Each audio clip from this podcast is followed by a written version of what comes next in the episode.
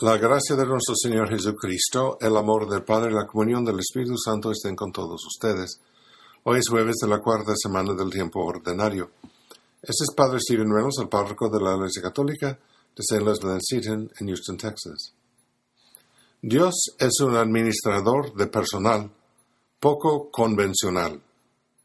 A lo largo de la historia de la salvación, Él selecciona a sus mensajeros sin ninguna referencia aparente a sus talentos, habilidades o historias pasadas. Por ejemplo, Abraham, más tarde Abraham, es el padre del pueblo elegido. Dios no da ninguna razón por lo cual. Y después, Dios se prefiere a David, a Saúl, como rey de Israel, aunque este último es físicamente impresionante y un uh, guerrero poderoso David, por otro lado, es solo un, muchacho. Jesús llama a doce hombres anodinos y normales para que sean sus apóstoles. Cuatro son pescadores, uno trabaja por el gobierno y los otros son sacados en la oscuridad. ¿Qué está pasando?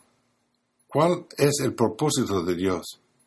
Pues San Pablo nos da una idea de cómo obra Dios. Dice en Efesios capítulo 1. Dios nos escogió en Cristo antes de la fundación del mundo, para que fuéramos santos y sin mancha delante de Él. Es que decir que Dios elige a quien quiere, no basado en méritos, talentos o valor inherente. Es inmerecido y debería llevarnos a sentir gratitud por haber recibido el don de la fe en el bautismo. Pero cada don divino viene un trabajo San Marcos describe el primer trabajo que Jesús dio a sus apóstoles. Esto es del Evangelio según San Marcos capítulo 6, versículos 7 al 13. En aquel tiempo llamó Jesús a los doce, los envió de dos en dos y les dio poder sobre los espíritus inmundo, inmundos. Les mandó que no llevaran nada para el camino, ni pan, ni mochila, ni dinero, en el cinto. Los apóstoles están llamados a participar en la misión de Cristo, haciendo sus propias obras y proclamando la misma, la misma mensaje. Pues Él dice, no llevaron nada para el, para el camino. Eh, qué, qué extraño este detalle, ¿verdad? Porque no entramos nosotros en otra habitación de nuestra casa sin nuestro teléfono. Y he visto gente que casi tener un pánico cuando olvidan su bolso o cuando no pueden encontrar su botella de agua.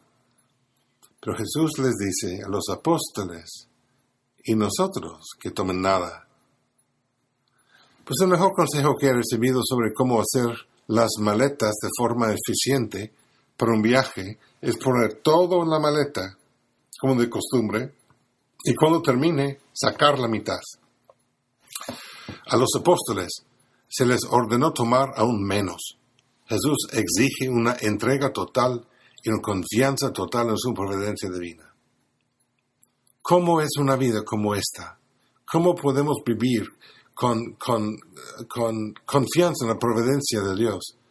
¿Cómo podemos vivir con ese espíritu de desapego de las cosas materiales para que podamos tener más esperanza y más fe? Pues la primera cosa es evitemos nuestras necesidades para nosotros mismos.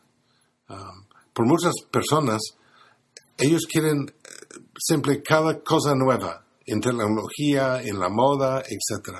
Pues normalmente realmente no lo necesitamos todas estas cosas. Y estamos siempre creando nuevas necesidades. No vamos a ser libres de esos deseos materiales. Y por eso necesitamos tener también gratitud por todo que tenemos y tratar ver la voluntad de Dios en cada circunstancia. Más importante, debemos afligir nuestros corazones y, mentes en Cristo. Pues renovemos nuestra gratitud a Dios por todos que hemos recibido de Él. Dios os bendiga.